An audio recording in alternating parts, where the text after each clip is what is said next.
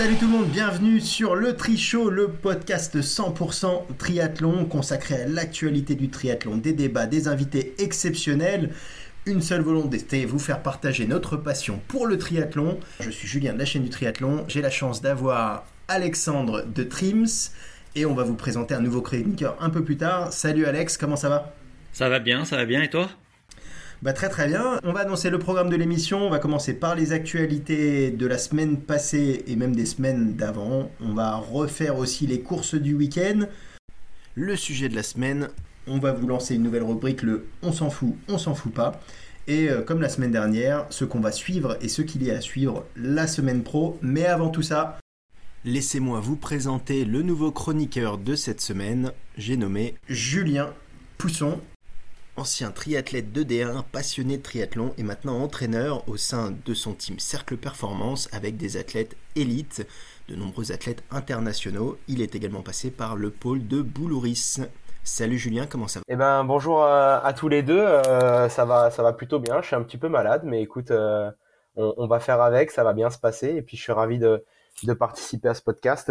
Je vous ai écouté la, semaine dernière et euh, je vais essayer d'amener un petit peu de positif aussi et puis euh, si possible d'être le plus pertinent possible euh, dans mes retours. Si tu pouvais te résumer en quelques mots. Bah écoute ouais, entraîneur euh, entraîneur triathlon depuis depuis 10 ans maintenant et j'ai travaillé au pôle de Boulouris, au club de Saint-Raphaël triathlon et puis maintenant sur Grenoble, j'entraîne le groupe Cercle Performance dont voilà des triathlètes français comme Dorian Coninx, Tom Richard, Mathis Marrier, Simon Vien et d'autres et et des athlètes étrangers aussi euh, qui courent sur WTS.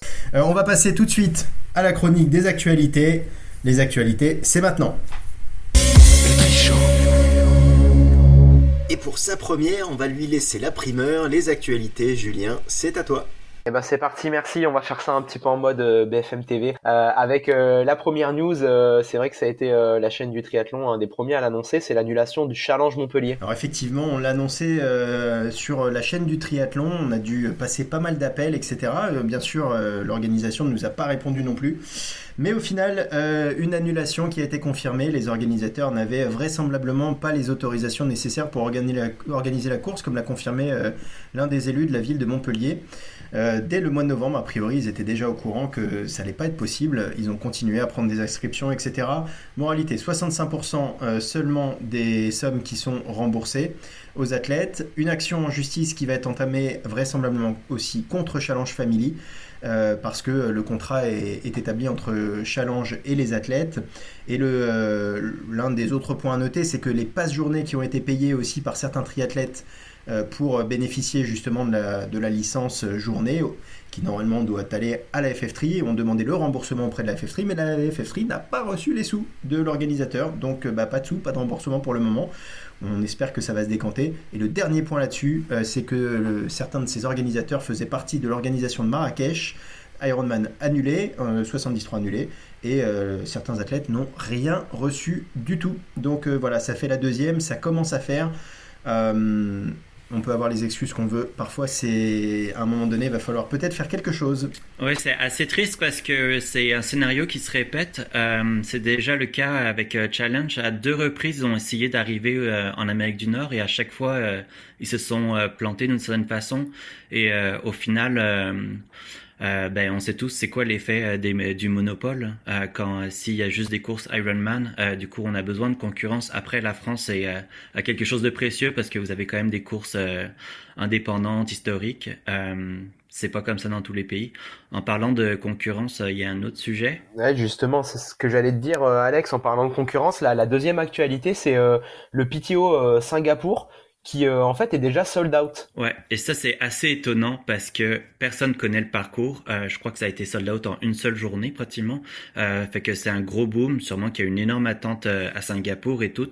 dans les faits intéressants là-dessus, c'est que le directeur du circuit PTO a toujours dit que le financement de son circuit ne devrait pas venir des groupes d'âge, mais ça reste une belle réussite parce que ça veut dire que le nom de PTO commence à avoir un impact sur les courses pour les groupes d'âge et euh, c'était pas vraiment le cas dans le passé avec euh, PTO Dallas puis PTO Edmonton, deux courses qui sont apparues euh, aussi vite que disparues.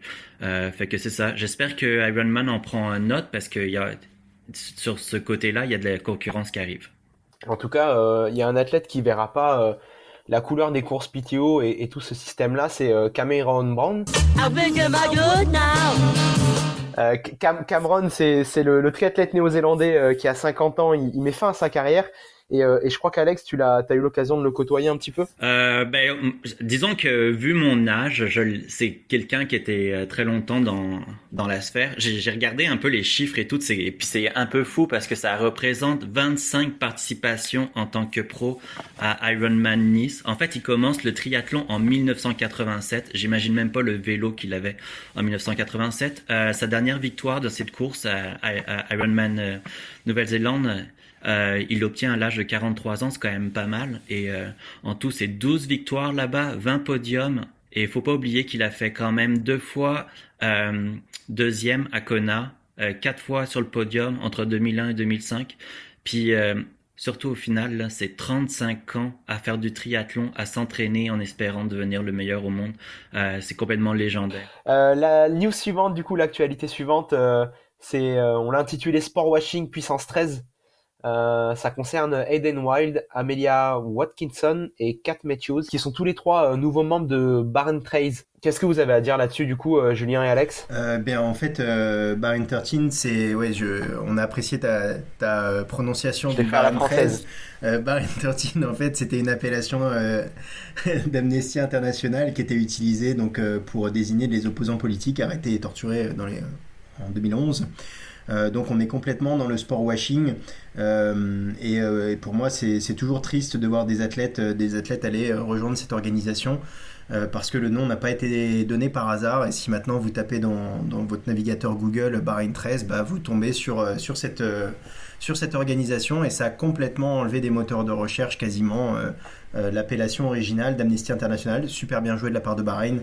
Bon après voilà, je pense qu'on aura l'occasion d'en reparler dans nos différents débats. Euh, est-ce que euh, est-ce que vraiment les athlètes euh, doivent doivent rentrer dans cette organisation ou pas? En tout cas, ça a fait quitter du coup de l'organisation Javier Gomez, Christian Blumenfeld, Tyler Mislachuk et David Pless. On ne sait pas encore euh, pour euh, Blumenfeld si c'est vraiment la raison, ni pour Gomez si c'est vraiment la raison. Il y en a qu'un pour qui on, a une certitude, c'est surtout euh, Kinle qui était au départ au départ dans l'équipe et qui l'a rejointe et devant c'est sorti un petit peu en Allemagne et donc il a il a quitté très très rapidement l'organisation.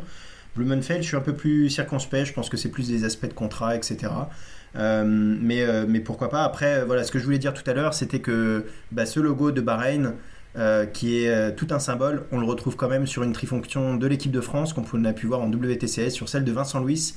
Et ça, je pense que ça pourrait être aussi le sujet euh, d'un débat dans, nos podcasts futurs. Après, c'est important de, de, rappeler que c'est vraiment délicat de juger ces athlètes-là parce que un athlète de compétition, etc., il est tout le temps un peu anxieux parce qu'il a une insécurité financière. Il sait très bien que tout peut s'arrêter du jour au lendemain pour lui. Puis je veux dire, l'avantage du support financier qu'il va recevoir, euh, il, est, il est pas négligeable, puis c'est sûr que ça va lui permettre d'investir un peu euh, euh, avec en obtenant du soutien, des meilleurs spécialistes, etc.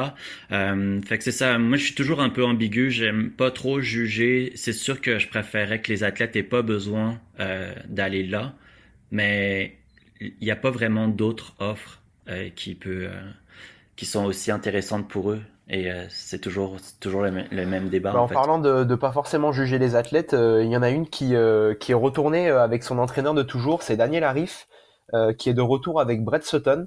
elle a annoncé vouloir se concentrer sur, en tout cas cette saison, le Challenge Rot, le PTO et, et Kona.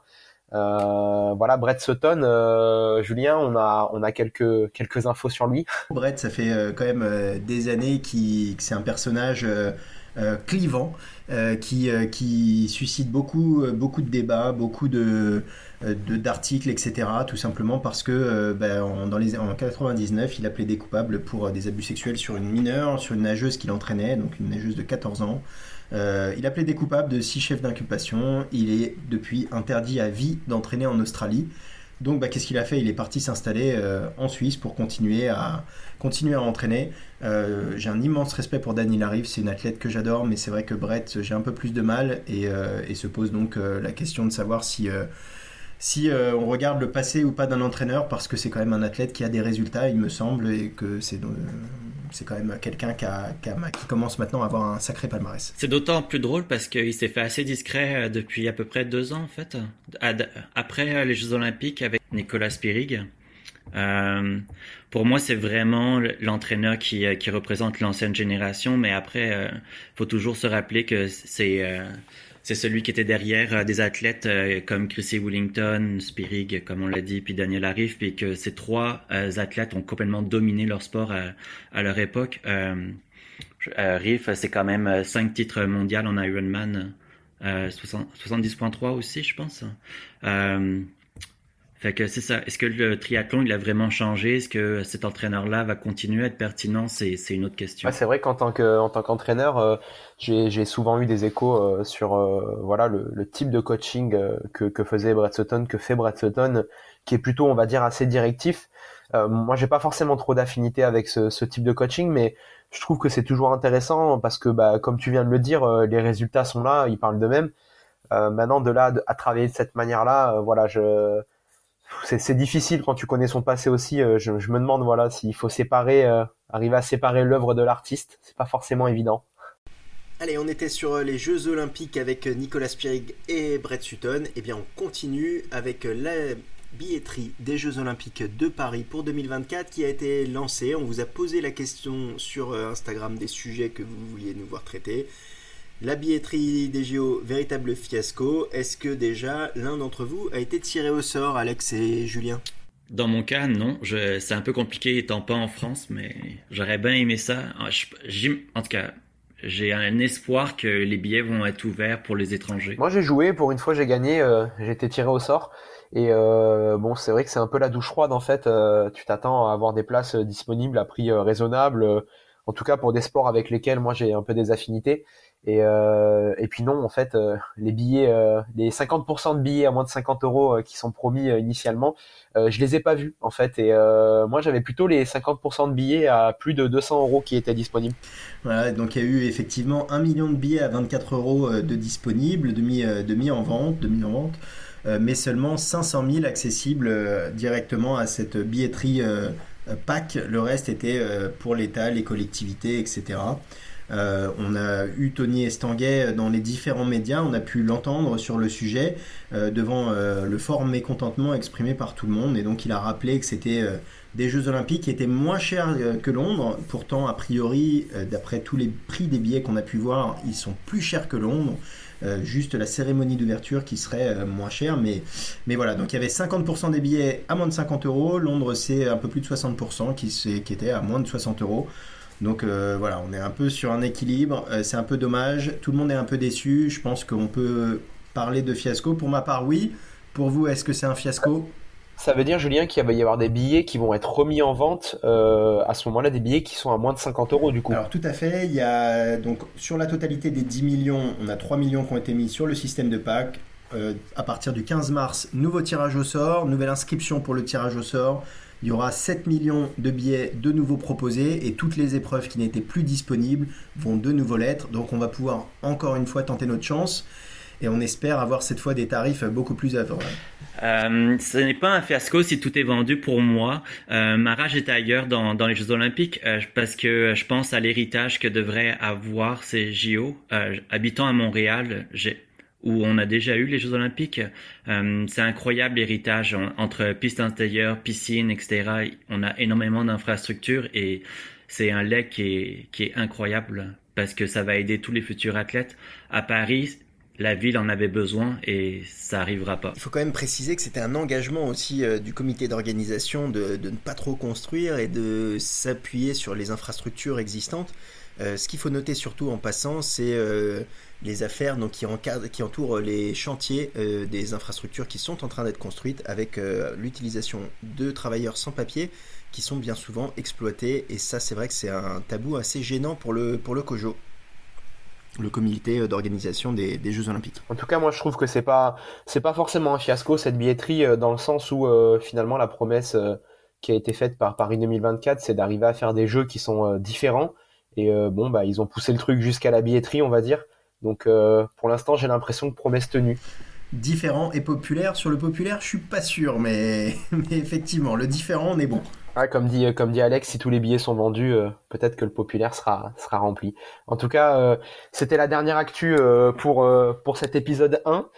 et puis maintenant, on va parler des compétitions du week-end. On va parler de trois courses en particulier l'Ironman Afrique du Sud, l'Ironman Nouvelle-Zélande et la WSTCS d'Abu Dhabi. Et on commence de suite avec l'Ironman Afrique du Sud et la victoire d'un Français, la victoire de Léon Chevalier. Euh, la victoire de Léon est très sera très suivie par la communauté anglophone et euh, c'est assez différent. Souvent, c'est un des problèmes avec les athlètes français parce qu'ils ont du mal à se faire connaître à l'extérieur. Euh, il enregistre le même temps à vélo que Cameron Wolf, qui est vu comme une référence et, en, à vélo, vu qu'il court avec, il a l'avantage de courir avec le World Tour avec Ineos, il se partage entre triathlon et cyclisme. c'est clair que ça sera plus du tout un inconnu. D'ailleurs, la PTO l'a déjà bien compris. Utilise dans ses communications. Euh, dans mon cas, c'est clair que euh, Léon devient un grand favori pour euh, Nice. on sait qu'il est très fort aussi en montagne. Je pense qu'il a gagné le triathlon de l'Alpe d'Huez, donc ça va être quelqu'un à suivre. D'ailleurs, n'hésitez pas à nous dire si vous aussi vous pensez que Léon sera titré à Nice au championnat du monde Ironman. Alors sur cet Ironman Afrique du Sud, il n'y avait pas que Léon, d'autres Français ont bien performé, n'est-ce pas Julien? Et oui, c'est vrai que euh, au final, euh, il y avait euh, d'autres Français sur cette course-là. on peut noter la septième place d'Arnaud Guillou. Alors quand je dis d'autres Français, c'est d'autres Français en catégorie professionnelle, hein, je préfère préciser. Donc Arnaud Guillou, la galette bretonne qui finit septième. on a également Anthony Coste, dit The Tiger, qui, euh, qui termine 17ème. Euh, Anthony, il est longtemps resté dans le top 10 en fait euh, jusqu'au semi-marathon et puis c'est vrai qu'après ça a été un peu plus compliqué. Mais en tout cas, il se rapproche, il, se rapproche de la course complète, je pense, après laquelle il court depuis un petit moment.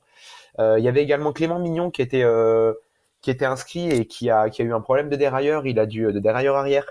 Il a dû abandonner au 40e kilomètre. Et Dylan Magnin qui était malade dès son arrivée qui a pas pu en fait prendre le départ de la course tout simplement. En tout cas, moi je trouve que c'est euh, c'est quand même un plaisir de voir euh, tous ces euh, jeunes athlètes arriver proches du podium ou même gagner un Ironman, ces jeunes athlètes français. voilà, ça met un petit coup, un, petit coup de pouce à, à Cyril Viennot et Romain Guillaume. La relève arrive enfin, les gars. Vous allez pouvoir raccrocher. Vous allez pouvoir vous lancer un ouf de soulagement, je pense. Euh, moi, ça me fait penser que les problèmes de dérailleurs électriques, c'est un truc qu'on entend souvent parler dans les courses euh, chez les pros. Et ça a vraiment un impact qui est hallucinant quand tu fais le voyage et tout. Tu as l'air juste con de pas avoir pu faire ta course. Euh, les trucs. Et à la fin, je me pose vraiment la question si c'est vraiment intéressant d'avoir des dérailleurs électriques. Mais parce que c'est pas si anodin les conséquences. En parlant de conséquences, on va parler de Justine euh, Mathieu. Tout à fait. Justine, elle, euh, qui a vécu euh, vraiment les montagnes russes en termes d'émotions. elle, est, elle a réussi une super course, un très très bon vélo. elle, pose, elle pose deuxième. Derrière, elle, court plutôt bien. elle finit un marathon en 3h04, 3h05 avec cette fameuse pénalité. Juste Fenella Longridge qui la passe. Devant elle, Laura Philippe, intouchable, euh, qui, gagne la course, une, très, belle, très belle course euh, d'ailleurs de, Laura. Euh, pour Justine, bah, malheureusement, elle passe la ligne. Là, on la met sous la tente et on lui dit qu'elle est DSQ, donc disqualifiée, disqualifiée, elle comprend pas trop. on lui dit, dit qu'en ce moment il y a le podium, donc il y a une cérémonie du podium pendant qu'elle est sous la tente pendant deux heures avec, avec un officiel. Euh, elle apprend donc qu'elle a fait un dépassement illégal. Effectivement, il y a eu un arbitre a priori qui serait pressé à côté d'elle pour lui dire de ne pas recommencer. Et, euh, sur ce, bah, elle continue sa course. Un peu plus tard, euh, elle est arrêtée au niveau du 25e kilomètre. On lui demande de s'arrêter. Elle effectue une pénalité de 5 minutes. Et donc pour elle, tout est réglé. Elle passe la ligne troisième, toute contente. Et finalement, bah, elle apprend ça. Pour elle, c'est vraiment très dur actuellement. Elle a fait un appel. Alors, il faut savoir qu'en Afrique du Sud, pour faire appel, ben, il faut déposer 500 rand, donc la monnaie de l'Afrique du Sud. En l'occurrence, on ne lui a pas proposé, on ne lui a pas fait euh, demander si elle voulait remplir le papier ou pas, et donc elle n'a pas rempli ça. L'appel est en cours. Elle a fait appel à un cabinet d'avocats également pour suivre son dossier. Euh, on espère bah, que pour elle ça aboutira parce qu'il y a beaucoup d'enjeux, euh, que ce soit Kona, les enjeux financiers et aussi le classement Euh, dans son cas, on peut dire que la situation, elle évolue assez vite parce qu'Ironman a déjà euh, publié une explication. Évidemment, euh, ils disent avoir fait aucune erreur et ils expliquent aussi pourquoi ils l'ont laissé finir la course. De mémoire, euh, ils disent que c'était la procédure si elle voulait faire euh, euh, protester après. mais c'est clair que en fait, elle, on lui a pas laissé le choix vraiment de protester avec un podium en accéléré et ainsi de suite. Ironman a pris cette nouvelle décision de faire des podiums tout de suite dès que les trois premières arrivent. Fait que ben, c'est un peu complexe après comme exercice de changer les places et tout moi, j'ai vraiment le sentiment dans ce dossier qu'il y a quelqu'un qui ment. Je ne sais pas qui, euh, mais il y a quelque chose qui se cache, c'est clair. Euh, tout ça est un peu absurde et tout. Et euh, ça vient aussi rappeler que si tu fais une pénalité en vélo, tu dois vraiment la faire durant le parcours vélo, en course à pied, vraiment durant la, la, course à pied. Fait que c'est triste, puis les impacts sont énormes quand on pense à la bourse de 9000, le spot et ainsi de suite. Euh, faut juste que tout le monde apprenne de cela et qu'on se retrouve vraiment à utiliser euh, des vrais systèmes qui vont nous aider la procédure de dépassement, c'est toujours quelque chose de complexe et euh, euh, sujet à débat. ça, rappelle aussi l'histoire d'Antoine Méchin qui avait vécu la même chose sur Ironman Lake Placid. Pareil, il termine quatrième, un arbitre qui vient à sa hauteur pour drafting le dit de ne pas recommencer, mais sans l'informer de la pénalité a priori. Il pose le vélo, il fait sa course, termine quatrième, prend la prime, qualifie à Hawaï et finalement il est DSQ. Donc euh, toujours la même décision, la même histoire. Euh, on sait que ça a eu un, fort impact sur euh, Antoine, mais on espère que Justine, pour elle, que ce sera bon. Et en tout cas, suite à cette course, euh, le classement PTO a été mis à jour et on se retrouve avec un Léon Chevalier à une huitième place. et puis Arnaud Guillou qui réintègre le top 100 au classement PTO, donc c'est plutôt intéressant pour eux, c'est une belle opération. Fait, c'est une, belle opération pour tous les Français. Euh, on avait aussi l'Ironman Nouvelle-Zélande euh, en même temps, sur lequel euh, Race Ranger était testé. au niveau des plages, je crois que Alexandre, toi tu connais un petit peu le parcours du vainqueur de l'Ironman Nouvelle-Zélande? Euh, Mike, ben euh, c'est difficile, euh, c'est important pour eux cette course-là parce que gagner chez soi, c'est être en avant des projecteurs et tout. Mike Curry, il a eu des crampes sur le marathon, il l'avait redépassé Mike et finalement en fait la, victoire pour Mike est un peu une surprise parce que sans défaillance, il savait qu'il terminait deuxième. Alors tu voulais dire Braden Curry, hein, on, l'avait compris, hein, mais ouais, Braden Curry. Excuse-moi. oui, Braden Curry. Ah, des fois, j'oublie tous ces noms-là, il y en a trop. Il faudrait qu'ils aient tous des noms plus simples. Non, mais il y a Mike Curry et puis euh, il y a Mike Chevalier aussi qui a gagné l'Ironman Afrique du Sud. Juste un truc euh, euh, pour rappeler, connaissant bien Mike Philippe, dans le cas avec tout ce qui a été Covid et tout, en Nouvelle-Zélande, ça a été très compliqué pour eux autres et je sais qu'il était, il a été très proche d'arrêter le sport, tout simplement. Moi, je veux entendre l'anecdote. La petite anecdote, c'est que le dernier slot en fait de qualification pour les mondes Ironman, euh, donc qui auront lieu à Nice cette année en catégorie 45-49. Euh, bah, figurez-vous qu'il aurait, qu'il a été décroché par le 66e de sa catégorie, qui a terminé en 15h09. Alors euh, félicitations à lui, mais franchement 15h09 et gagner une qualif pour le championnat du monde Ironman, c'est un peu triste, non? Ça va relancer le tourisme Ironman. On a oublié cette époque magique où le monde allait faire des Ironman Chine en Chine parce qu'ils savaient qu'il y avait beaucoup trop de spots donnés et que le niveau était juste pas bon passer au top et au flop de ces deux Ironman. Allez les gars, euh, c'est le top et le flop. On commence par Alex. Euh, on avait dit que je devais arrêter d'être négatif, je pense. Euh, non, mais c'est difficile de, de, résister à ça parce que moi j'aime l'Ironman et ainsi de suite. Je sais à quel point c'est incroyable. En tout cas, le problème c'est que ça reste un flop parce que Ironman Nouvelle-Zélande et Afrique du Sud, c'est deux courses légendaires qui ont toujours été importantes dans le calendrier, etc. Et de euh, année après année, commencent à disparaître, elles perdent leur prestige, puis évidemment aucune diffusion en direct, euh, pas d'engouement.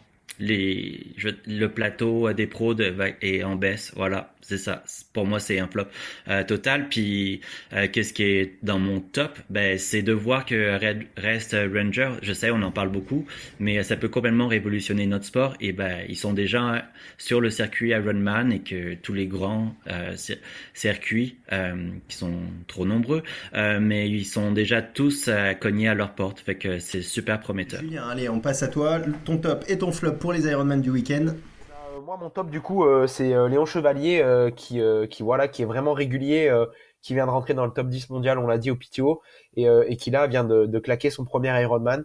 voilà, ça fait plaisir. Et puis je suis assez d'accord avec toi, Alex. il va falloir vraiment le surveiller sur le, championnat du monde à Nice.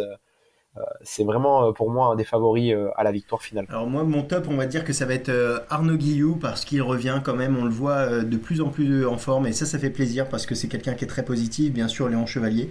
Le flop bah, c'est le longue distance en général et plus spécifiquement l'Ironman, comme on l'a dit pour Justine. On est en 2023 et on a encore des soucis avec ces histoires de dépassement. On a encore des soucis avec des, penalty box où il n'y a pas les noms des athlètes qui sont marqués. Enfin, on a largement la technologie pour le faire, surtout sur un championnat d'Afrique. Moi, ça me paraît euh, incompréhensible qu'on soit encore euh, à avoir des discussions comme ça. Allez, on passe maintenant à la WTCS Abu Dhabi, le récap du week-end. Un dossier. Alors, la course avait lieu vendredi dernier et c'est notre dossier spécial. C'est parti, à toi, Alex. Abu Dhabi, qui est clairement une course de reprise, euh, si tôt dans la saison. Euh, dans les entrevues d'après-course, à noter que Alexis évoquait que le titre mondial n'était même pas un objectif pour lui, que Taylor Spivey pensait euh, ne pas être en mesure d'être dans la lutte finale. Ça, ça reste une course importante d'une certaine façon parce que c'est une opportunité pour se mettre en confiance. Fait que il faut presque profiter du fait que le plateau était peut-être un peu plus faible que d'habitude. Euh, ça permet tout de suite de se situer euh, par, rapport aux autres et aussi de voir si le travail technique euh, fonctionne. beaucoup de choses se disent, mais à chaque course est un investissement pour Paris. c'est important de faire sa place sur le circuit, de se mettre en haut de la hiérarchie mondiale et même nationale. Après, je peux comprendre ce que ce que dit euh, Alexis ou même Taylor Spivey. Euh, en fait, euh, quand on quand on regarde un petit peu le calendrier et puis les différents critères de sélection, par exemple pour la pour le Royaume-Uni, en fait, pour se sélectionner au jeu, je vais faire ça de mémoire, mais pour se sélectionner au jeu, en fait, si tu es médaillé olympique, il faut que tu fasses un podium soit sur le test event, soit sur la grande finale. Si t'es pas médaillé olympique de Tokyo, hein, à ce moment-là, il faut que tu fasses un podium sur les deux épreuves. Donc en fait, les, autres manches de WTCS sont pas du tout pris en compte pour le processus olympique. Donc euh, moi, je peux comprendre que les athlètes, en fait, ils aient, euh, ils aient besoin de préparer plus ces courses-là. Et comme je le disais, quand tu regardes le calendrier, ça, rend difficile en fait de, courir sur les deux tableaux et de courir à Hambourg, de courir à Montréal, d'aller à Yokohama, de faire encore des décalages horaires. Alors qu'au final, les deux courses qui vont permettre de te sélectionner aux Jeux Olympiques, euh, vont être le test event euh, le 17 août et puis euh, le 24 septembre, le 24 septembre la grande finale. Donc c'est vrai que j'entends ce que peuvent dire les, athlètes à ce, propos. Moi, d'après ce que j'entends, c'est que personne n'en veut de cette course-là au mois de mars, surtout à Abu Dhabi pour plein de raisons. Euh, faut penser que la prochaine a lieu à mi-avril, puis que par après, il y a une sorte de sprint durant l'été où finalement il y a beaucoup plus de courses. Euh, c'est triste parce que on n'a qu'à penser à l'Australie, à Nouvelle-Zélande, il n'y a plus de courses du, euh, du championnat là-bas et euh, c'est quelque chose qui manque. Les, il y avait des habitudes, les athlètes aimaient passer du temps là-bas durant l'intersaison justement pour bien préparer leur saison. Après, tu pouvais aussi choisir de ne pas courir à Abu Dhabi. Enfin, certains ont fait ce choix-là. On pense à Blumenfeld ou même à Flora Duffy. Euh, ce qui évitait justement euh, une course très tôt dans la saison. Mais euh, voilà, il faut aussi penser que c'est il y a des choix qui vont être importants dans l'année par rapport à se sélectionner pour les Jeux, mais aussi par rapport à son ranking olympique, à essayer de maintenir un bon classement individuel pour décrocher des dossards pour sa nation. Alors moi sur cette course, il y a quand même deux choses qui m'ont marqué. C'est Alexis qui continue à dominer, à dominer le sujet. C'est vrai qu'il n'a pas été champion du monde l'année prochaine et ça tant mieux pour nous. Euh, mais euh, il continue à truster un petit peu euh, les podiums chaque fois qu'il s'aligne, et là en l'occurrence les premières places. Il est quasiment imbattable en ce moment dès qu'il s'agit de poser AT2 avec le pack. à pied, il est juste énorme. et de l'autre côté, chez les femmes, on a aussi Bess Potter qui, elle, devient de plus en plus complète et donc qui sera vraiment difficile à aller chercher aux Jeux Olympiques parce que elle devient une très bonne nageuse. C'était déjà une excellente cycliste et maintenant, bah, et à pied, on n'en parle même pas.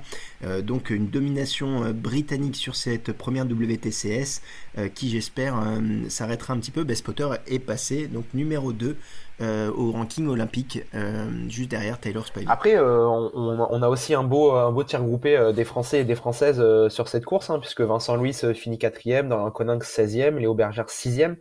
On a Cassandre Beaugrand dans la course des filles, donc qui termine 16e. Elle est, elle est auteur du meilleur temps course à pied.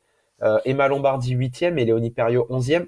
vraiment, c'est un, c'est un beau tir groupé des Français et je pense que ça, il faut le souligner et c'est pas si souvent que ça, ça, si souvent que ça que ça arrive. moi, c'est vrai qu'il y a, il y a un classement qui, qui m'a, quand j'ai vu, j'ai vu la course, en fait, je me suis pas posé la question, mais à la fin, je me suis dit, mais où est Aiden Wild? Et, et, en fait, il termine 46e à, à 2 minutes 40 de la tête. On a appris plus tard, en fait, qu'il était, qu'il a été victime d'une crevaison dans le parc. Euh, crevaison, euh, crevaison, crevaison, euh, ça on n'en est pas sûr. Hein. D'après, d'après lui, le pneu était gonflé quand il a posé son vélo. il était dégonflé quand il a pris son vélo à T1. Et ensuite, quand il a regonflé après la course, bah, il se redégonflait pas. Donc crevaison ou, peut-être théorie du complot, machin. voilà. On sait pas trop. C'est, c'est la spéciale théorie du complot de, Julien, j'ai l'impression. tu vas de Ou théorie du tubeless. Aussi, ouais, peut-être qu'il est en train de développer un nouveau système de pneus euh, où tu peux régler la pression euh, comme comme ça peut se faire pour les euh, pour les suspensions en, VTT. En tout cas, moi, ce que j'ai remarqué avec Eden, c'est que du coup, bah, il, réalise en fait la course toute seule. Il fait vraiment littéralement un non-drafting, mais malgré ça, il fait un des meilleurs temps course à pied. il est il a le sixième temps, il me semble, course à pied. En tout cas, il court à 20,4 km/h, ce qui l'aurait classé en fait dans le même temps que Léo Bergère et, et Dorian Coninx. Euh, bon, il aurait perdu au sprint euh, avec Léo et Dorian, ça je, ça j'en suis sûr, mais euh, ça l'aurait classé sûrement septième. Et il y a, un autre fun fact d'ailleurs sur sur Hayden, c'est que il est sorti en 9.39 de l'eau, c'était l'avant-dernier. enfin, si on oublie le DNF de Burt Whistle, l'Australien, et qui était juste derrière lui, bah, en fait c'est Manuel Messias qui termine troisième de la course. Donc c'est quand même assez intéressant, c'est-à-dire qu'il y avait un nageur qui était, un triathlète qui était derrière lui, qui finit troisième. Voilà.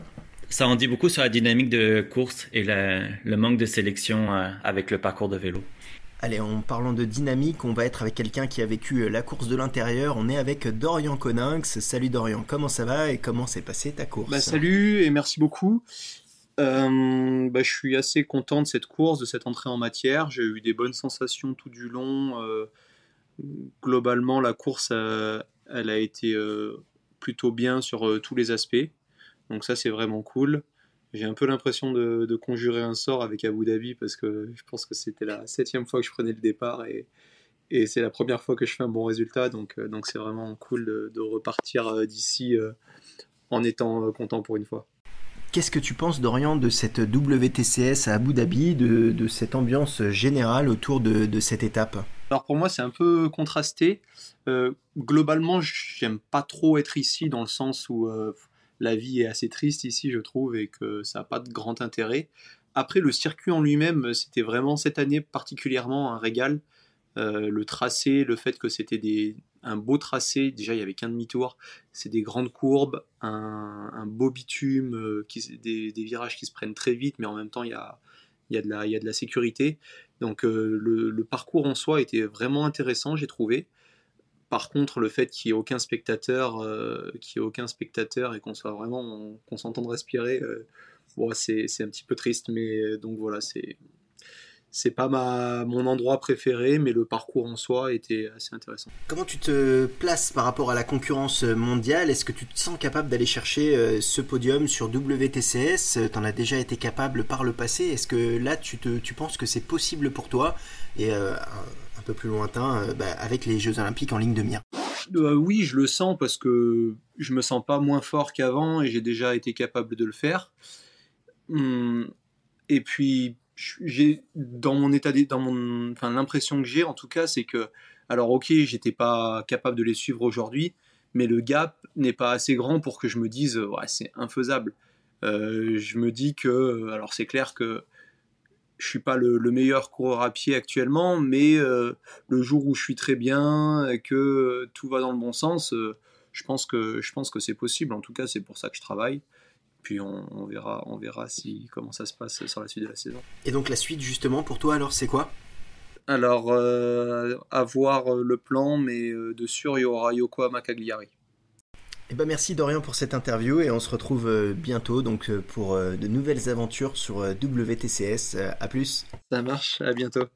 Allez, on continue, Alex. Euh, alors, qu'est-ce que tu peux nous dire, toi, sur la WTS d'Abu Dhabi? Qu'est-ce que tu as appris de cette étape? Ben, Peut-être qu'on pourrait plutôt dire ce qu'on n'a pas appris, parce que chez les femmes, euh, pour moi, l'absence de King Mac, Nib et Flora Duffy, euh, à Abu Dhabi, ça vient totalement fausser la course, dans le sens qu'on sait très bien qu'avec ces trois nageuses et bikeuses, il y aurait une sélection que beaucoup de, filles n'auraient pas eu été en mesure de revenir.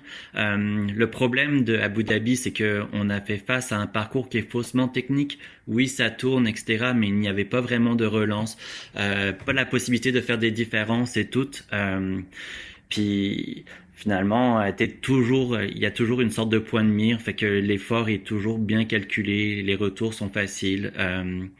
Je sais que l'ITU a fait des efforts il y a plusieurs années à commencer à, à rendre les parcours plus techniques. Euh, on n'a qu'à penser à Yokohama où il y a une sorte de de circuit de karting dans un coin du parcours d'une certaine façon, euh, ça reste que c'est complètement insuffisant puis qu'à Abu Dhabi se sont plantés.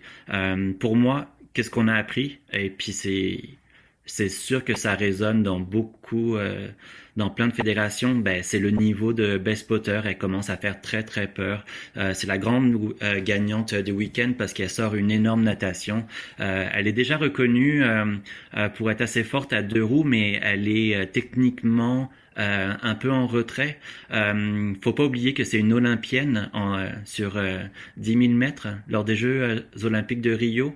fait que clairement c'est euh, c'est une utopie pour euh, le triathlète euh, dans le sens que on peut pas faire plus fort pratiquement en course à pied et que si elle devient une athlète complète ben on fait face à peut-être encore plus fort que Gwen Jorgensen fait que pour les toutes les fédérations elles ont reçu une belle note.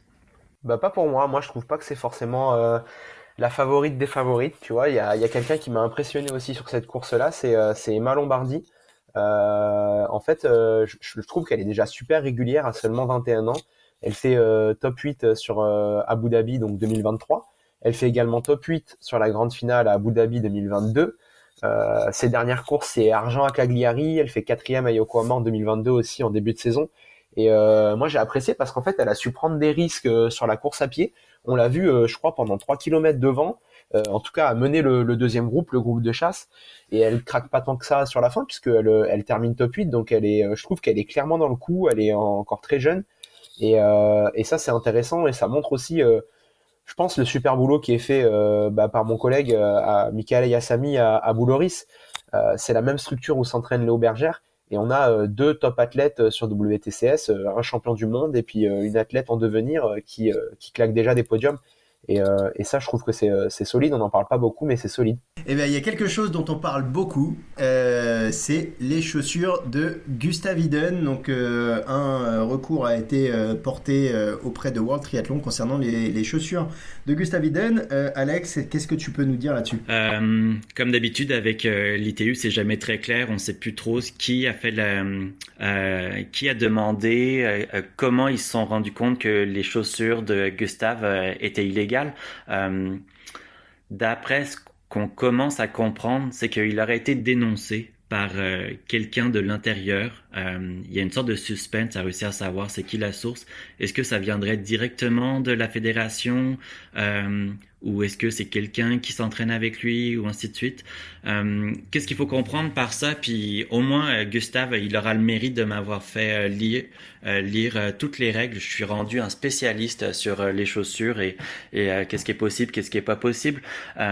c'est super important. Donc on parle de chaussures custom. Ce n'est pas les chaussures custom qu'il aurait utilisées à Kona parce qu'elles étaient beaucoup trop hautes. dans son cas, on parle d'un angle de plaque carbone qui aurait été changé. Euh, c'est important de comprendre que les règles ont été faites par World Athletic et le but est vraiment euh, d'être dans il y a un souci d'équité. Ils veulent que tout le monde ait accès aux mêmes chaussures pour pas que euh, y ait des avantages sur la performance, ceux qui sont plus riches et ainsi de suite. c'est on peut faire une demande euh, à l'ITU pour dire qu'on a des chaussures un peu spéciales, etc. Mais il faut avoir un bon prétexte. Le prétexte euh, doit être médical. Dans le cas de Eden, c'est clairement pas ça. Euh, et là, ça relance tout un débat. En fait, c'est est-ce qu'il s'est fait vraiment attraper en train de tricher? Euh, Si c'est le cas, euh, il risque pas grand-chose. Finalement, c'est juste euh, une disqualification.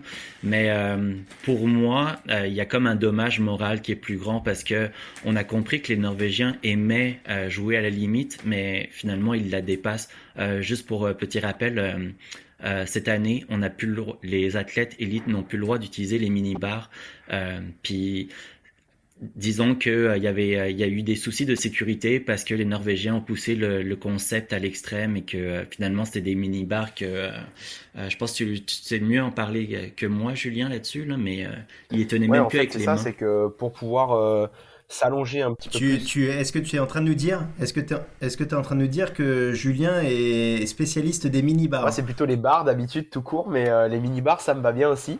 Mais euh, mais non non, c'est vrai que les euh, les Norvégiens en fait, euh, ils ont ils ont trouvé un petit peu la parade. Les mini bars en fait, elles doivent pas dépasser euh, les cocottes en longueur.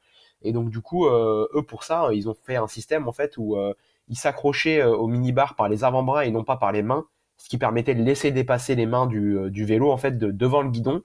Euh, mais euh, voilà, ça, ça causait un petit risque aussi. Ça n'a pas causé forcément d'accident, mais mais c'est risqué parce que euh, bah, si vous avez bien compris le système, euh, ils tenaient pas du coup euh, les mini bars dans les mains, euh, juste avec les avant-bras.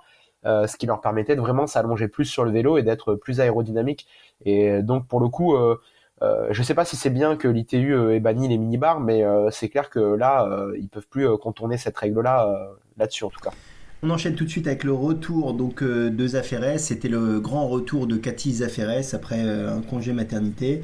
Alors euh, qu'est-ce que vous avez pensé de son retour ou de son entre guillemets non retour qu'elle a enchaîné qu'elle enchaîne avec la coupe panaméricaine à Sarasota?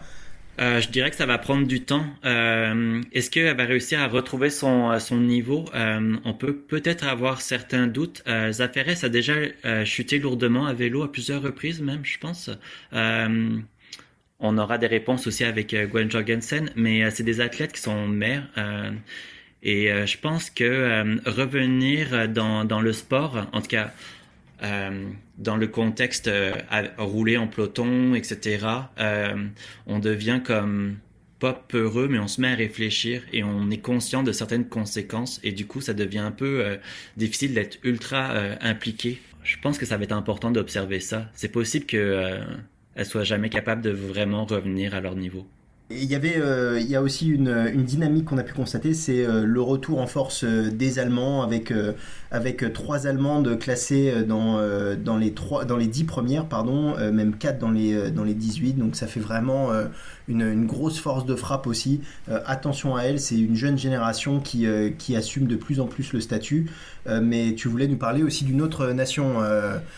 c'est sûr, c'est totalement à l'opposé. Je pense qu'il est impossible de ne pas souligner le manque de résultats actuels de l'Australie. Ça fait plusieurs années qu'ils sont avec Joël Filiol, qui est reconnu pour avoir dirigé, ben, qui dirige toujours un squad des athlètes internationaux. À un certain moment, tous les champions s'entraînaient avec lui. Euh, je sais que là-bas, il y a énormément de critiques euh, parce que ils, ont comme un peu de difficulté que euh, aient besoin d'entraîneurs étrangers et ainsi de suite. Ça reste que c'est un peu désolant la situation. C'est pas dans un environnement positif. Puis on voit beaucoup de, de talents qui ont du mal à se développer. Avec un événement aussitôt dans la saison, on est traditionnellement les athlètes de l'hémisphère sud sont toujours avantagés. C'est pas le cas. La relève, elle décolle pas. Et puis euh, on se retrouve toujours à, avoir une Emma Jackson qui est encore pertinente dans cette équipe-là. Euh, c'est assez étonnant. Eh ben, merci euh, pour cette petite précision sur l'équipe d'Australie ou ces lumières sur l'équipe d'Australie. On a fait dans l'ensemble le tour des résultats d'Abu Dhabi, mais euh, cher Alex, tu voulais euh, nous passer, comme on dit euh, en québécois, un coup de gueule. Non, mais petite dédicace à l'expression pour les deux Québécois qui vont nous écouter sûrement.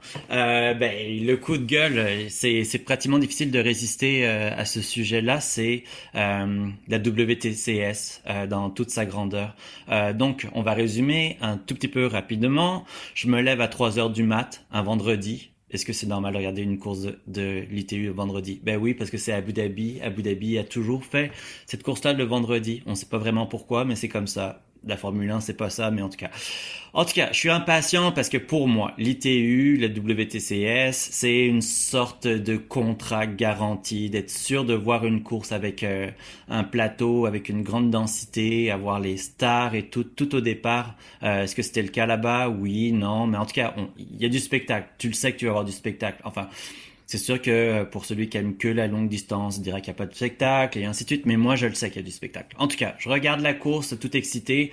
Euh, je me dis, avec toute la concurrence qu'il y a actuellement, tous ces nouveaux circuits qui disent qu'ils vont révolutionner le triathlon, qui vont réussir à, à, trouver un moyen de le rendre plus spectaculaire, l'ITU a pas le choix d'améliorer son produit, de faire quelque chose de mieux et ainsi de suite. Là, tout d'un coup, natation, il y a un drone, super un drone. Là, je pense au au cross. Euh, je sais pas si vous avez vu les images, mais c'est complètement fou là dans le duel entre les deux. Euh, le drone qui suit et ainsi de suite. C'est magique et tout. Là, tu te dis, les gars, ils ont fait un débriefing à l'ITU. On va mettre des drones, ça va être fantastique.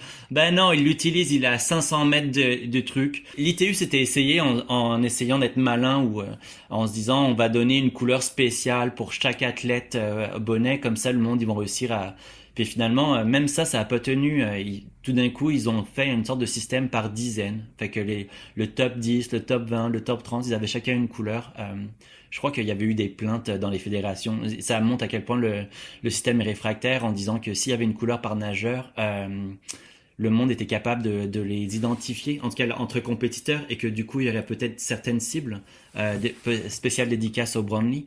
Euh, les, les, connaisseurs euh, se rappelleront de, de cet aspect-là. En tout cas, dans je veux dire, dans la natation, on suit à peu près rien, tu te rends pas vraiment compte euh, où, où, est Alexis, où est Wide, et ainsi de suite, euh, alors que c'est essentiel quoi pour comprendre la course. Moi, il y a quelque chose que je comprends pas sur la natation, c'est que comment ils peuvent pas euh, mettre euh, un récepteur de puce euh, au bouée ou entre deux bouées pour qu'on ait une idée du classement au passage de la première bouée parce que sur le vélo et sur la course à pied c'est un tapis mais il n'y a pas genre deux récepteurs je sais pas comme sur un portail électrique qui permet de détecter une puce et de nous donner une espèce de classement pour qu'on comprenne quelque chose en fait. Même les caméras auraient pu comme suivre et il n'y avait même pas de caméra sur l'eau. Ils avaient juste un drone pour toutes.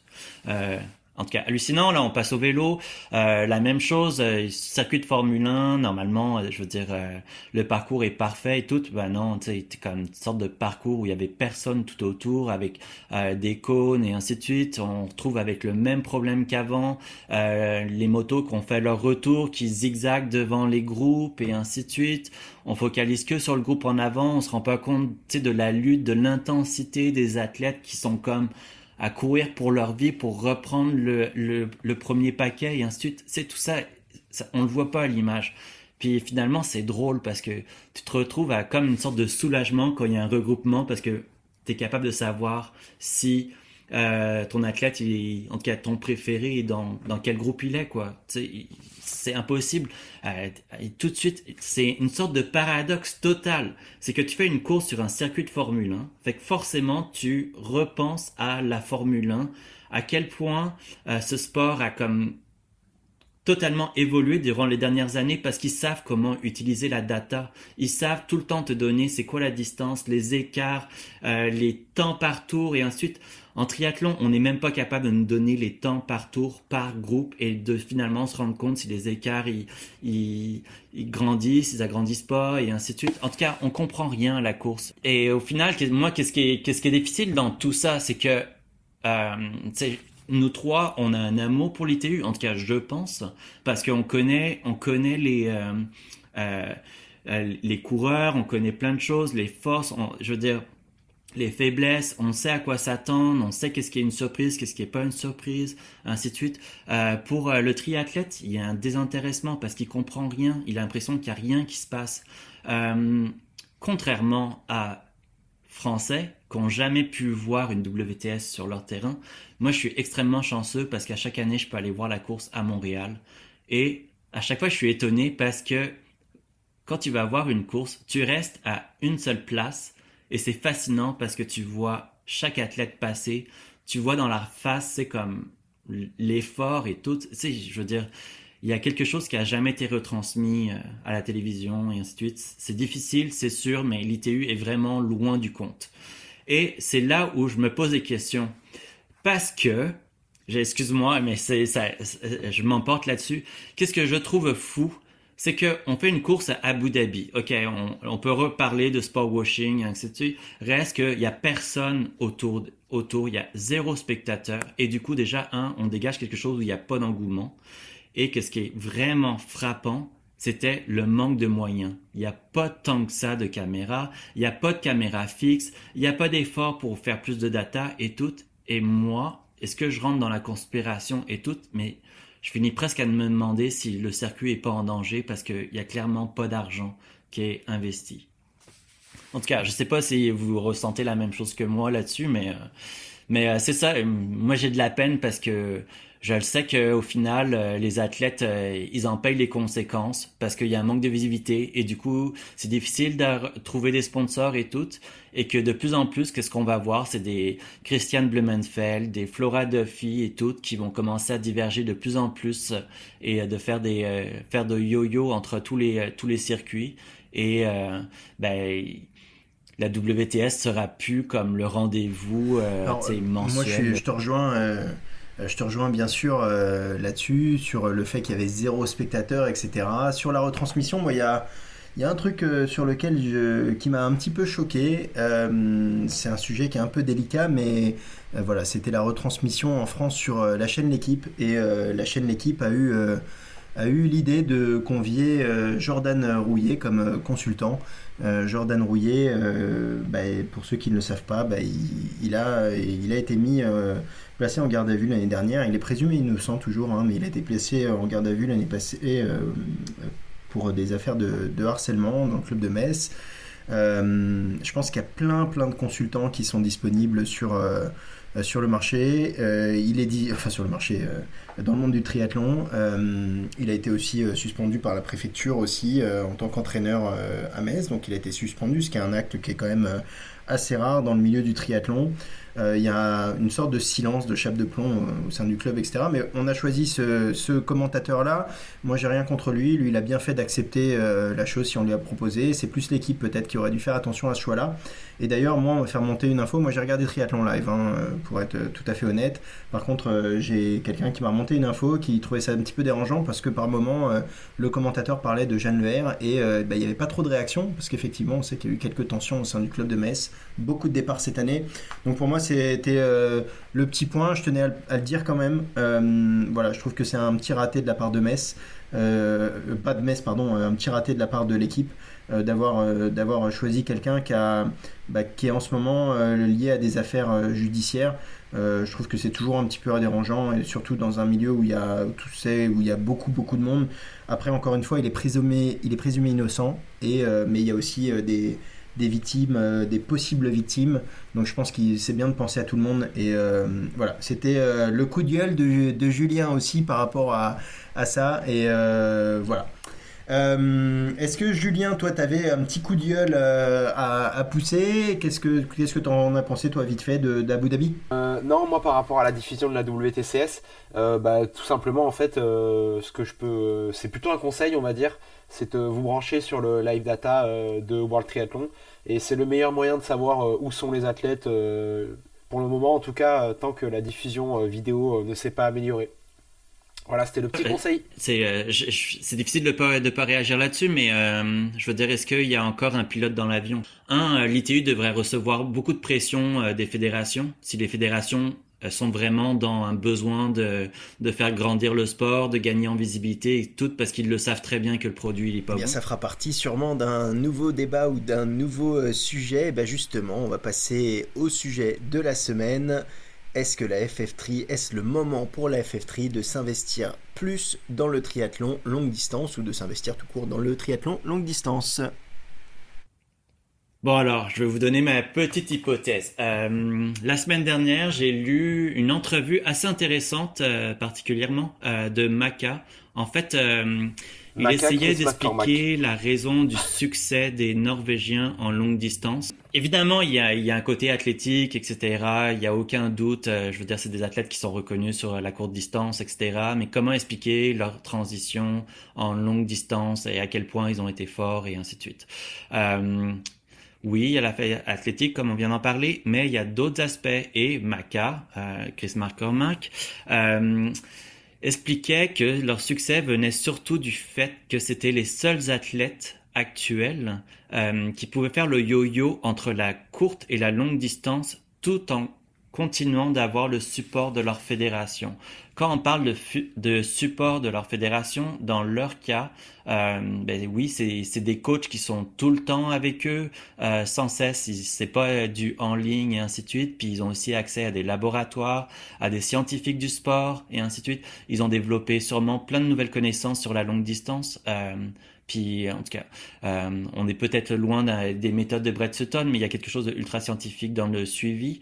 Euh, puis voilà, donc euh, mon hypothèse, en tout cas ma, réflexion du moment, c'est de me dire que avec tout le bassin actuel qu'on a de talents en France, cette nouvelle génération, puis même des Denis Chevreau et ainsi de suite, qu'est-ce qui se passerait vraiment si ces athlètes-là pouvaient euh, profiter de l'expertise de la FF3, euh, pouvaient avoir accès à l'INSEP, au laboratoire, euh, à certains scientifiques qui sont, qui sont très calés euh, là-dessus, qui ont des connaissances du World Tour et ainsi de suite. je veux dire, ça devrait être un rêve d'ailleurs pour la fédération de se dire, en tout cas de, de s'imaginer l'impact que ça pourrait avoir sur le sport si le prochain gagnant à Nice était français. une fédération on va se le redire encore une fois, ça doit faire grandir le sport, ça doit accompagner toutes les visions des, des, licenciés d'une certaine façon. Euh, c'est pas juste la courte distance, même si leur financement vient euh, du succès, euh, des résultats en courte distance aux Jeux Olympiques et ainsi de suite. Il y a, il y a quelque chose de plus grand. ça fait à peu près 20 ans qu'on parle tout le temps de ce débat-là, que les athlètes en longue distance se sentent négligés, puis là l'opportunité elle est trop bonne. Fait que c'est ça. Vous, qu'est-ce que vous en pensez, les gars? Moi, je sais pas si les athlètes vraiment euh, longue distance se sentent négligés. Euh, je, sais vraiment pas, il faudrait leur poser la question peut-être, mais si un Sam Ledlow, un Léon Chevalier, euh, est-ce qu'ils ont vraiment envie d'avoir la, la FF3 dans les pattes qui, qui, vont les guider sur certains choix de course, etc. moi, j'ai l'impression qu'ils se débrouillent très bien tout seuls et que finalement, l'écosystème triathlon longue distance s'est organisé sans les fédérations en fait. Euh, qu'est-ce qui se passe aujourd'hui? C'est que la FF3, euh, au final, euh, ils, mettent en place des critères de sélection pour les mondes de World Triathlon, les mondes de longue distance. Ils contribuent à délivrer une attestation professionnelle pour pouvoir courir sur Ironman. Et pareil, c'est en relation avec des critères. Moi, franchement, je j'ai pas envie de voir la FF3 mettre en place de nouveau des critères pour pouvoir aller sur telle ou telle course longue distance alors qu'au final, aujourd'hui, ça se fait très bien. Euh, si un athlète il a envie de courir à droite, il court à droite. S'il a envie de courir à gauche, il court à gauche. S'il n'est pas bon, bah, en fait, il a de compte à rendre à personne. Euh, il est bon ou il n'est pas bon, mais que pour lui. Et ça, je trouve que c'est quand même intéressant. Euh, maintenant, là où je te rejoins un petit peu plus, c'est sur le suivi et l'accompagnement, soit de la mise en relation, de la mise en commun des compétences ou des réseaux, notamment via l'INSEP ou via des scientifiques ou des choses dans le genre. Peut-être, ouais, mais franchement, euh, tu parlais des Norvégiens. Euh, les Norvégiens, il faut prendre aussi en, compte un truc c'est que s'ils sont 15 euh, jours par an en Norvège chez eux, c'est le bout du monde. Qui aujourd'hui est capable d'un tel engagement coach et athlète hein C'est-à-dire que les Norvégiens, ils vivent triathlon du matin au soir, tous les jours. Il n'y a pas de jour de repos. D'ailleurs, ils coupent pas. De toute façon, il n'y a pas de coupure. ils courent toute l'année sur tous les circuits. Je pense aussi que le, système s'est un peu adapté euh, à, ces athlètes-là. Euh, et, moi, je suis pas très sûr que, tu vois, d'avoir la FF3 euh, qui vient diriger et qui vient dire, bah, vous allez faire telle course, telle course parce que c'est plus intéressant. Moi, je pense que ça ferait pas pas plus de bien Il faut quand même rappeler que la FF3 fait déjà pas mal de choses hein, via l'intermédiaire, par exemple, de son responsable longue distance, Nicolas Billard.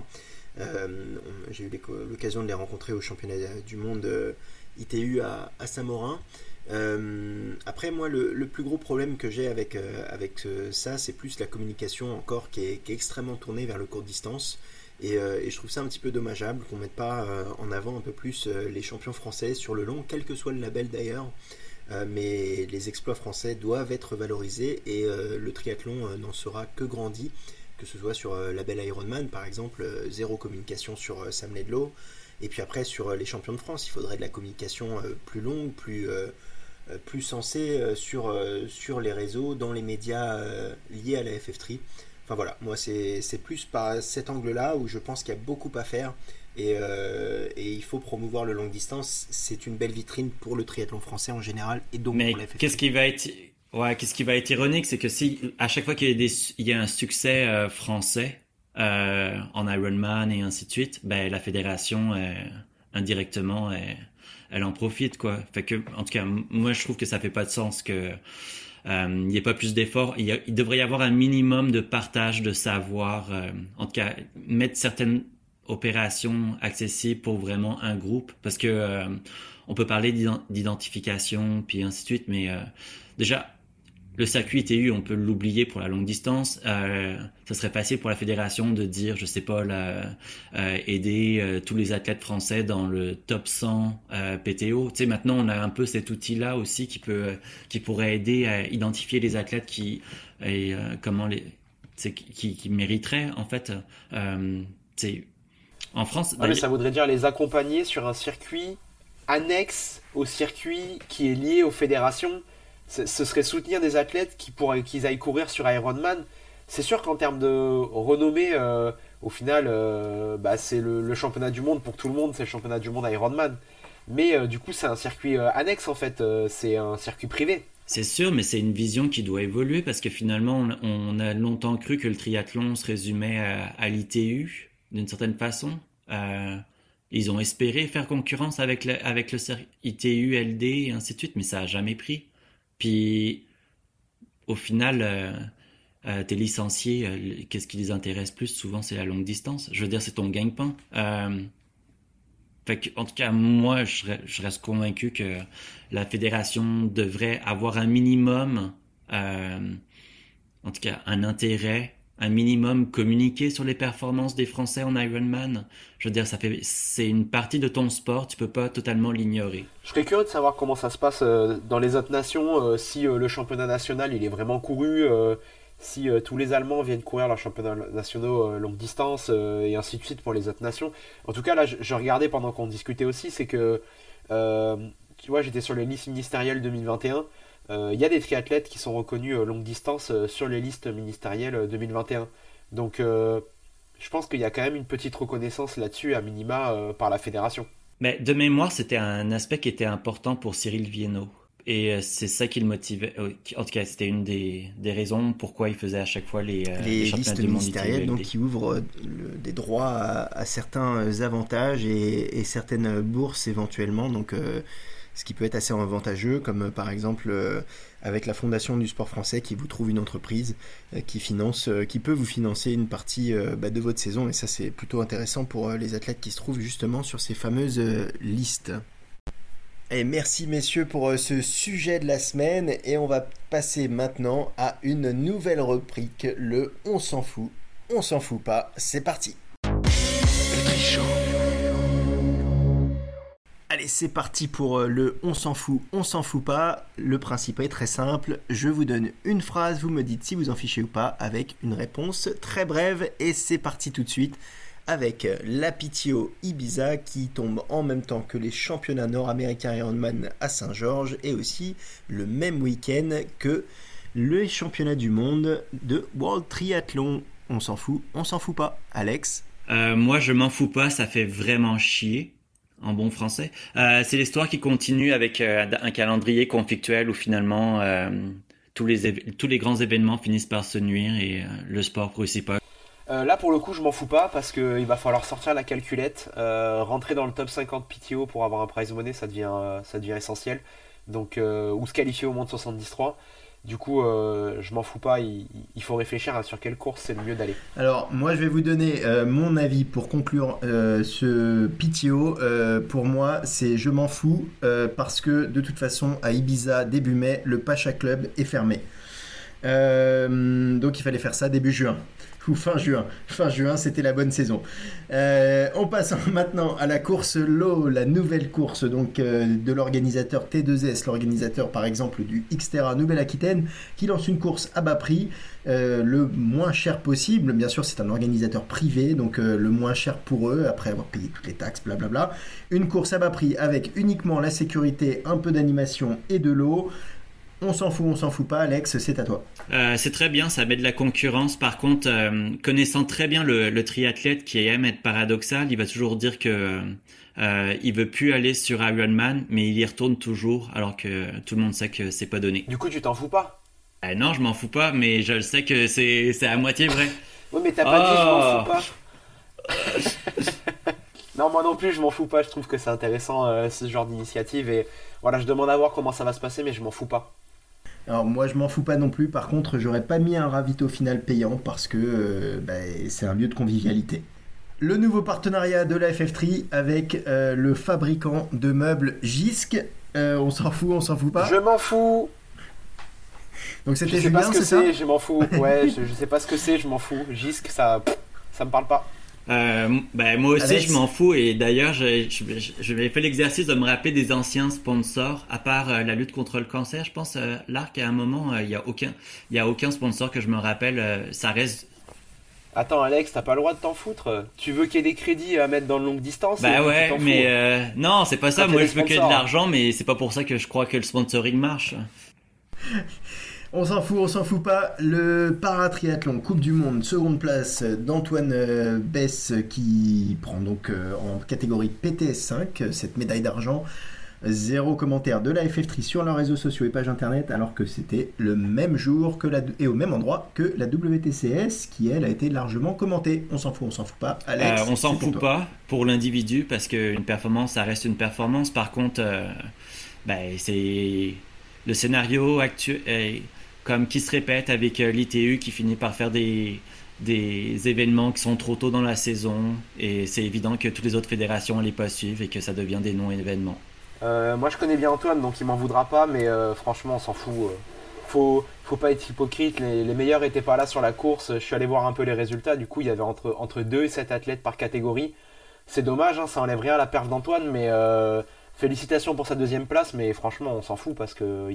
Euh, la sortie des nouvelles Garmin 965 et 265 avec des écrans plus lumineux, plein de nouvelles fonctions, tout ça, tout ça, euh, pour encore plus euh, d'infos, de data, etc.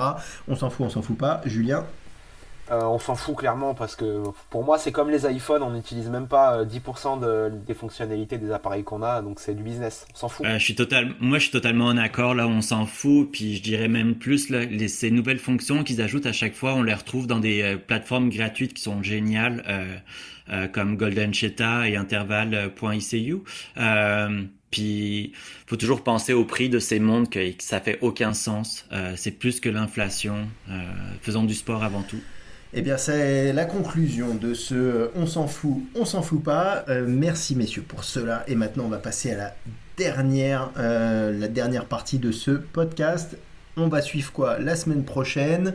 Euh, on va commencer par toi, Julien. La semaine prochaine, enfin cette semaine plutôt, ce week-end, qu'est-ce que tu vas suivre? Ou dans les deux semaines qui viennent, est-ce qu'il y a quelque chose qui t'intéresse dans le calendrier du triathlon mondial? Euh, je vais pas forcément euh, suivre les, prochaines courses. Euh, je vais plutôt me mettre sur, euh, sur Radio Triathlon et suivre l'histoire des, des, chaussures carbone de Gustave Iden et, et de la disqualification de Justine Mathieu. voilà, il n'y a pas de course en particulier pour moi. Alexandre, toi, vers quoi tu vas aller Vers quoi tu Qu'est-ce que tu vas regarder? Ben, moi, j'ai un peu honte, puis euh, tout le monde va comprendre que je suis un personnage très paradoxal. Euh, je vais regarder euh, du coin de l'œil la Super League Arena Game en Suisse. J'ai regardé un peu la start list et ainsi de suite. bah, ça fait pas vraiment rêver. je me pose des questions pour Henri Schumann qui fait, qui qui sera là pour une troisième course après Montréal puis Abu Dhabi. C'est presque à se demander s'il a pas un contrat sur sa tête. Je sais pas. Il, il Attends, un médaillé olympique euh, qui, est sur la start list et ça te fait pas rêver toi? Moi j'ai vu Jonathan Brownlee. Parce qu'il est pas canadien, c'est ça? Non, bah, je ne l'avais pas vu. Euh, bah, non, mais ça, ah, ça serait, ça ah, serait une bonne nouvelle euh, s'il est là. Après, j'aurais préféré qu'il soit là à Abu Dhabi parce que tout le monde l'attendait. Je sais qu'il à Maurice Clavel qui va faire l'attraction de la longue distance et ainsi de suite, euh, à l'image de... Est-ce qu'il va essayer de remplacer euh, notre cher euh, Sanders C'est possible, mais... Ah, il peut pas, il est pas canadien. Ouais, mais en tout cas, ça, ça risque d'être l'attraction. En tout cas, courage à lui. D'ailleurs, c'est un gars que j'apprécie pas mal quand même. Et ça va être intéressant. Ben, en tout cas, plus ou moins intéressant. Euh, une petite note qui me fait penser à ça, c'est que euh, la semaine dernière, on a parlé de Zwift et à quel point ils mettaient énormément d'argent dans le sponsoring et tout. Euh, dans les mauvaises nouvelles qui viennent de sortir, on vient d'apprendre qu'ils ont coupé 15% de leur effectif et qu'apparemment tout l'aspect sponsoring, communication, et ainsi de suite sautait. Et du coup, euh, c'est fort possible que euh, cette fameuse série euh, s'arrête l'année prochaine. Ça va être à suivre, mais si le financement s'arrête, je vois pas qui payera pour que ça continue. Parce qu'on rappelle que Super League, Arena Games est partenaire de Swift, Swift est partenaire d'Arena Games, etc. Donc voilà pourquoi il y avait cette, cette petite interlude sur Swift. pour moi, ça va être le Clash Miami, pas de Vincent Louis, donc ça c'était un petit peu la breaking news, pas de Vincent Louis, pas de Joe Skipper. Par contre, on a Lionel Sanders versus Sam Long sur une course qui va sur circuit, un ovale. Bon, c'est pas sûr que ce soit la plus intéressante, mais par contre, on risque d'avoir peut-être un bel affrontement à pied. Et surtout, euh, le petit français Casimir Moine, champion de France Espoir 2022 euh, sur euh, format sprint, mais qui avait fait belle impression sur sa première sur le 73 de Lanzarote en 2022. il avait fini 22e, mais il était premier dans la catégorie 18-24 en groupe d'âge. Donc voilà, moi c'est c'est ça que je vais regarder. Et bien sûr, j'attends avec impatience l'Ironman Lanzarote 73, où on va avoir pas mal de Français d'alignés. Et je pense qu'on aura pas mal de surprises. Et eh bien voilà messieurs, c'est l'heure maintenant de vous laisser. Euh, on espère que le podcast vous aura plu, la version épisode 1. On vous souhaite à toutes et à tous une bonne écoute et on se retrouve donc euh, la semaine prochaine. Salut à tous. Salut.